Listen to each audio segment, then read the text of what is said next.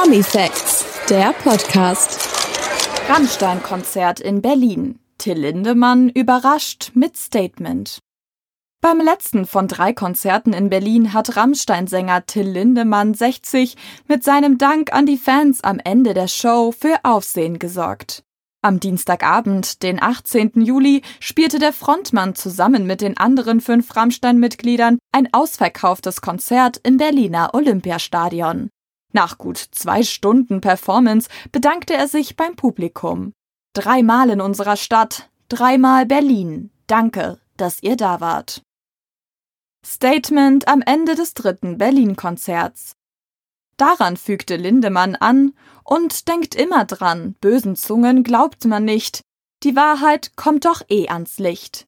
Damit nahm der umstrittene Sänger scheinbar auch beim dritten Konzert in Berlin noch einmal Bezug auf die aktuellen Schlagzeilen rund um die Band, die sich mit Vorwürfen des mutmaßlichen sexuellen Missbrauchs konfrontiert sieht.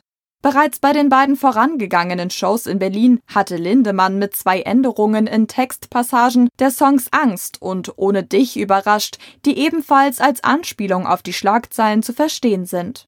Am Samstag, den 15. Juli, sang Lindemann beim Lied Angst nicht wie sonst die Originalzeile Alle haben Angst vorm schwarzen Mann.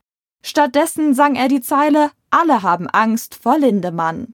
Am Sonntag, den 16. Juli, ersetzte er auch im Song Ohne dich eine Textpassage. In der zweiten Strophe tauschte er die Worte Weh mir, oh weh und die Vögel singen nicht mehr durch und die Sänger vögeln nicht mehr aus. Wie geht die Rammstein-Tour weiter? Nach den drei Konzerten in Berlin geht die so gut wie ausverkaufte Tour der Band durch die europäischen Stadien weiter.